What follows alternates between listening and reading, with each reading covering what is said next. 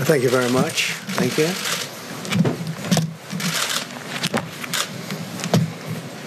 Good evening. I'd like to provide the American people with an update on our efforts to protect the integrity of our very important 2020 election. If you count the legal votes, I easily win. If you count the illegal votes, they can try to steal the election from us. If you count the votes that came in late, we're looking at them very strongly, but a lot of votes came in late. I've already decisively won many critical states, including massive victories in Florida, Iowa, Indiana, Ohio. To name just a few, we won these and many other victories despite historic election interference from big media, big money, and big tech. As everybody saw, we won by historic numbers. And the pollsters got it knowingly wrong. They got it knowingly wrong. We had polls that were so ridiculous, and everybody knew it at the time. There was no blue wave that they predicted. They thought there was going to be a big blue wave. That was false. That was done for suppression reasons. But instead, there was a big red wave. And it's been properly acknowledged, actually, by the media. They were, I think, very impressed. But that was after the fact. That doesn't do us any good. We kept the Senate despite having twice as many seats to defend as Democrats. And in a really uh, much more competitive states, we've uh, we did a fantastic job with the Senate. I think we're very proud of what's happened there. We had many more seats to defend. They spent almost $200 million on Senate races in South Carolina and Kentucky alone, two races, and hundreds of millions of dollars overall against us. At the national level, our opponents' major donors were Wall Street bankers and special interests. Our major donors were police officers, farmers, everyday citizens Yet, for the first time ever, we lost zero races in the House. I was talking to Kevin McCarthy today. He said he couldn't believe it. Zero races. Very unusual thing, zero. And actually won many new seats, with, I think, many more on the way. This was also the year of the Republican woman. More Republican women were elected to Congress than ever before. That's a great achievement.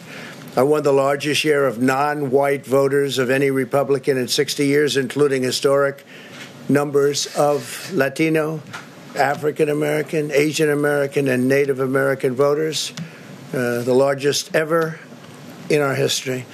We grew our party by 4 million voters, the greatest turnout in Republican Party history. Uh, Democrats are the party of the big donors, the big media, the big tech it seems, and Republicans have become the party of the American worker, and that's what's happened.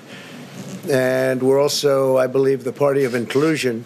As everyone now recognizes, media polling was election interference in the truest sense of that word by powerful special interests.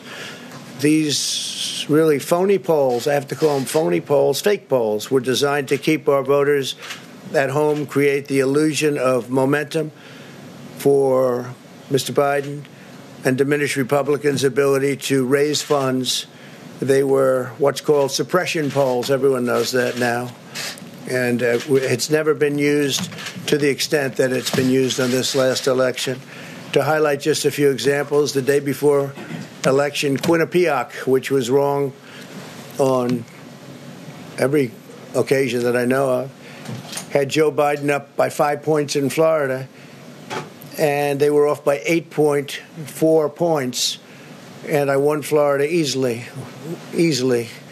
So uh, they had me losing Florida by a lot, and I ended up winning Florida by a lot. Other than that, they were very accurate.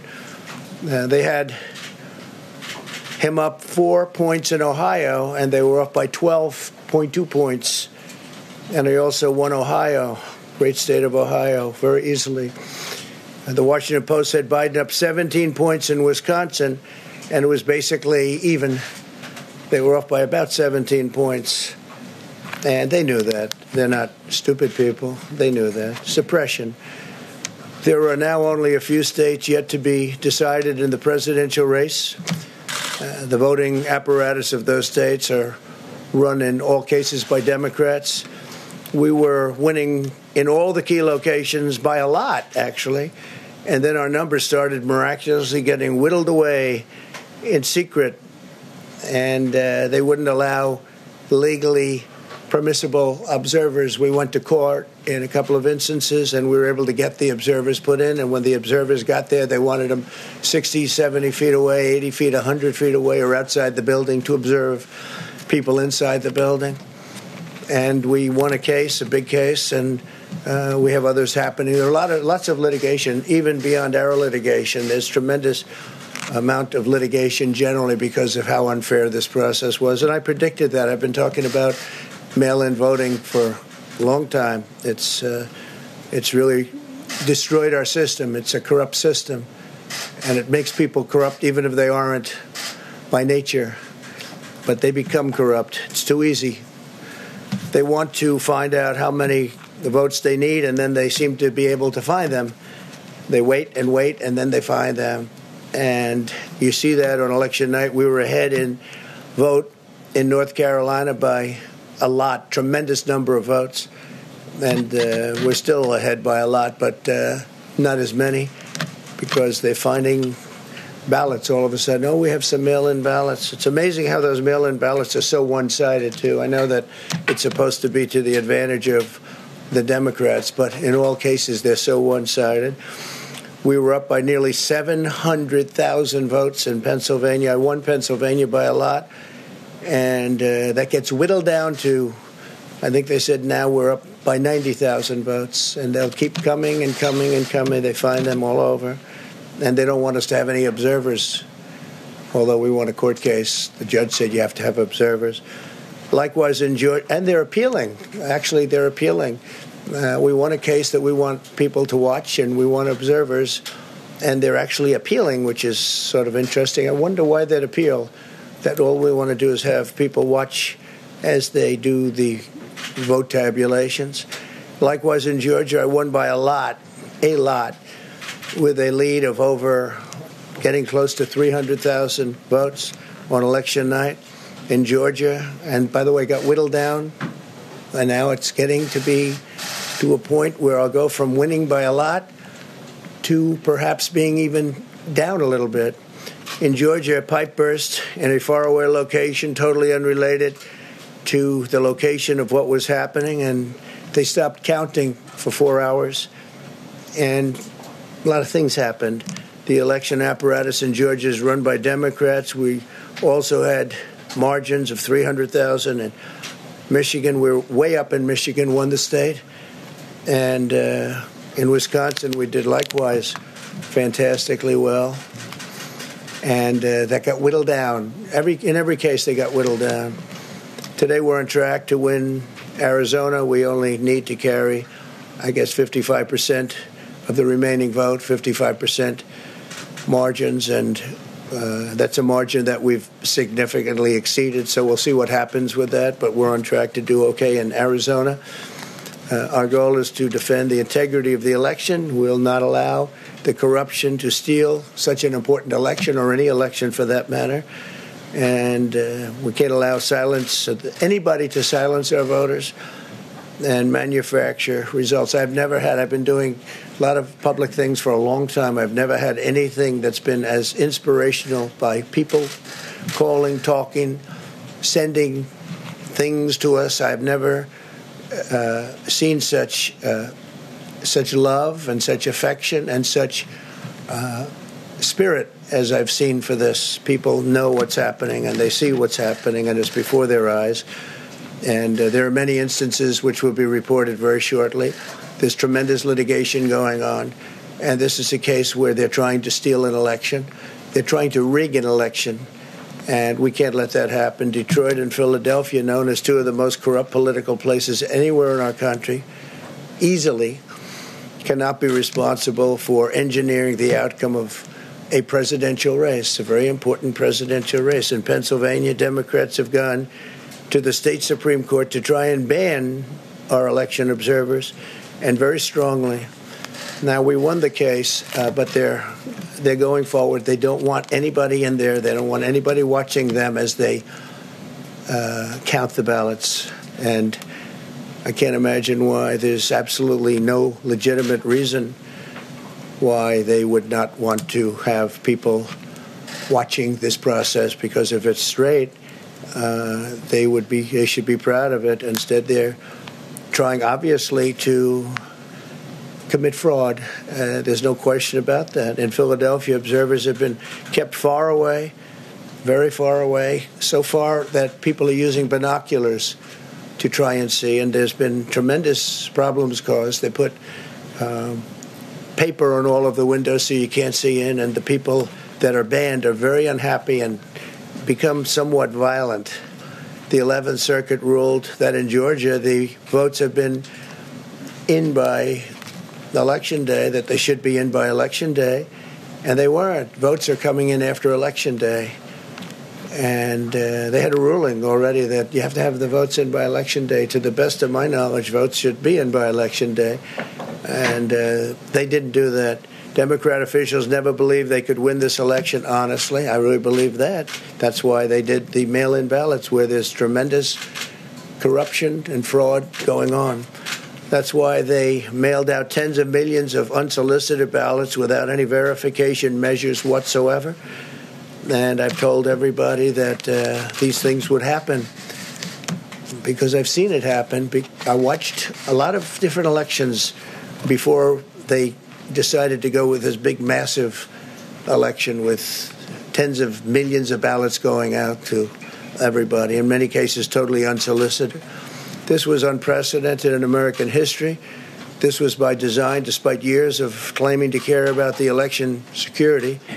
They refused to include any requirement to verify signatures, identities, or even determine whether they're eligible or ineligible to vote. People are walking in there, they have no idea. They're just taking numbers. They're writing down things, the workers, and doing a lot of bad things. And we have a lot of information coming and litigation that you'll see that will uh, shake even you people up, and you've seen it all. The officials overseeing the counting in Pennsylvania and other key states are all part of a corrupt Democrat machine that you've written about, and for a long time you've been writing about the corrupt Democrat machine.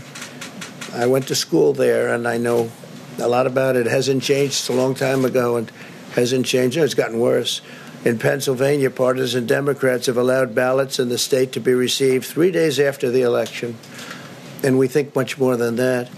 And they're counting those without even postmarks or any identification whatsoever. So you don't have postmarks, you don't have identification. There have been a number of disturbing irregularities across the nation. Our campaign has been denied access to observe any counting in Detroit. Detroit is another place. And uh, I wouldn't say has the best reputation for election integrity. Poll workers in Michigan were duplicating ballots, but when our observers attempted to challenge the activity, those poll workers jumped in front of the volunteers to block their view so that they couldn't see what they were doing. And it became a little bit dangerous. One major hub for counting ballots in Detroit covered up the windows again with large pieces of cardboard. And so they wanted to protect and block the counting area. They didn't want anybody seeing the counting, even though these were observers who were legal observers that were supposed to be there. In Detroit, there were hours of unexplained delay in delivering many of the votes for counting. The final batch did not arrive until four in the morning, and uh, even though the polls closed at eight o'clock, so they brought it in, and the batches came in, and nobody knew where they came from. We've also been denied access to observe in critical places in Georgia.